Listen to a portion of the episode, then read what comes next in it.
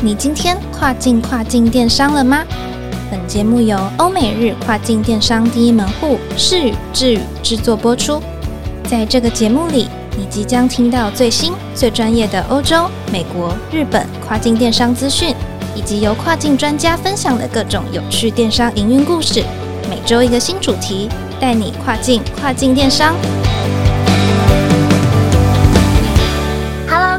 朋友，大家好，我是 Doris，欢迎收听跨境跨境电商。根据乐天官方的财报显示，去年整年度，也就是二零二零年，乐天市场的新用户客群不断扩大，数量不断增加，与二零一九年相比，新增了百分之二十七点六，而且复活购入者的数量也逐渐增加。什么是复活购入者呢？复活购入者就是指，虽然本身已经身为乐天市场的会员，但已超过一年以上不曾购买，却再度复活使用乐天平台的用户数，与前一年相比，新增了百分之二十七点一。提供给各位这两个数据做参考，就可以知道日本乐天市场的规模真是越来越大了，国民渗透度以及用户粘着度也不断的提高。因此呢，当卖家已经做好了完善的刊登之后，要如何更上一层楼，让自己的产品在乐天中脱颖而出，提高商品的曝光度呢？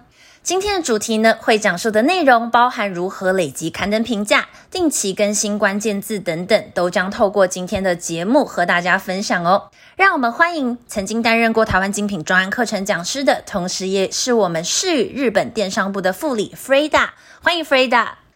Hello，各位听众朋友，大家好，我是 Frida。之前呢，我有在台湾精品的跨境电商课程上跟大家分享，台湾厂商如果要进驻日本市场的话，需要注意的一些细节跟事项。而今天呢，我要跟各位分享的是，如果你有在日本乐天台湾管理做商品的贩售，而且目前的刊登文案也都建制的完善妥当，文案跟图片呢不仅合规，那也有不断的进行动态优化。那接着，我们应该如何更进阶的去提升我们的商品曝光量跟转换率呢？以下两点跟各位做一个分享。第一点就是累积刊登评价，这边提供各位一个数字，根据日本乐天官方数据显示，乐天上有高达七十五 percent 的消费者会参考商品评价，所以在搜寻结果页面时都会显示该商品的评价星等跟评价件数，所以买家在搜寻的时候就可以看到评价作为依据。这会是让消费者决定是否下单的关键。以下呢，我会整了一些跟刊登评价相关的 Q&A，跟大家做一个分享。一，究竟要累积多少评价跟星等才算是好的刊登呢？那满分为五颗星，如果你有达到四点二颗星以上，并拿到六十则以上的评价，就算是一个很不错的刊登哦。那第二个，怎样算是一个负评？那负评应该要怎么处理呢？三颗星以下的评价就算是负评哦。那如果遇到买家留负评的话，建议展现诚意，立刻进行回复。那如果是正评的话，一个月回一次就 OK 咯。三，日本买家是否有留评价的习惯呢？那一大局来看，日本消费者不会很积极的留评价，所以除了要定期邀评之外，如果可以配合奖励机制，那会更好哦。那配合奖励机制去进行邀评，才可以比较容易邀请到买家留评价。例如回馈精美小礼物，或是 coupon 券，让消费者可以自行选择想要的小礼物，去提升整体的流评率。那透过评价呢，不仅能作为解释自家产品品质的依据，那也能进而的去了解客群和受众的分布，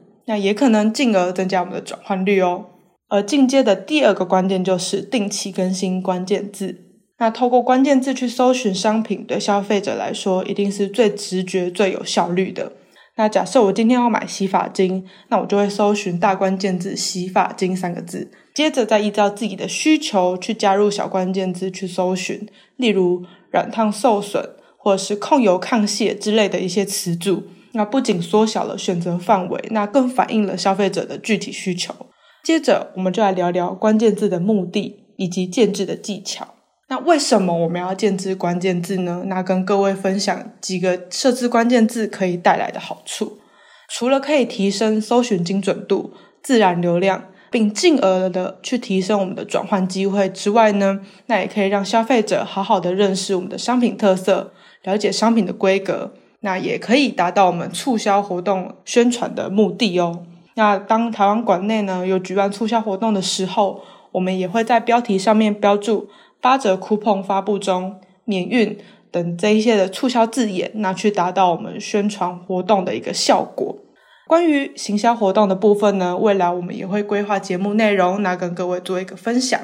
而关键字呢，通常都埋藏在刊登中的标题、文案五大特点内，其中以商品标题为首要的搜寻范围，所以重要的关键字都建议放在我们的商品标题内哦。接着，大关键字跟小关键字的差异在哪里呢？大关键字呢，主要是针对商品名；小关键字呢，则是以规格、颜色、尺寸、功能去做组成。大小关键字两者是缺一不可、相辅相成的，而且讲求精确是最重要的。之前呢，我有协助过小物收纳柜的一个刊登，那进行关键字的优化。优化后呢，流量提升了四点七倍，并有效的提升了我们的转换率。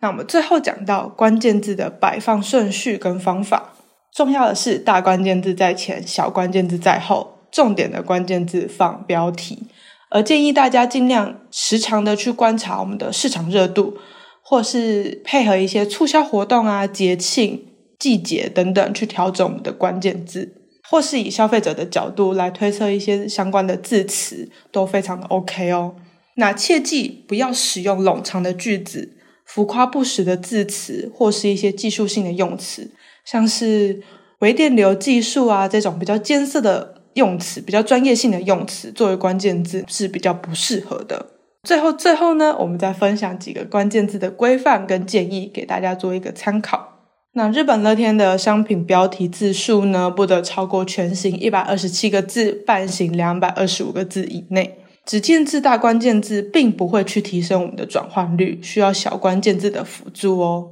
最后，商品特色的句子，请勿放在我们的商品标题。那商品句子我们可以放在我们刊登的图文区或是资讯区的部分。以上就是我今天的分享，希望观众朋友们听完之后呢，可以试着对自己的产品评价和关键字去进行优化，让品牌曝光度不断的增加，而进而提升我们的转单率哦。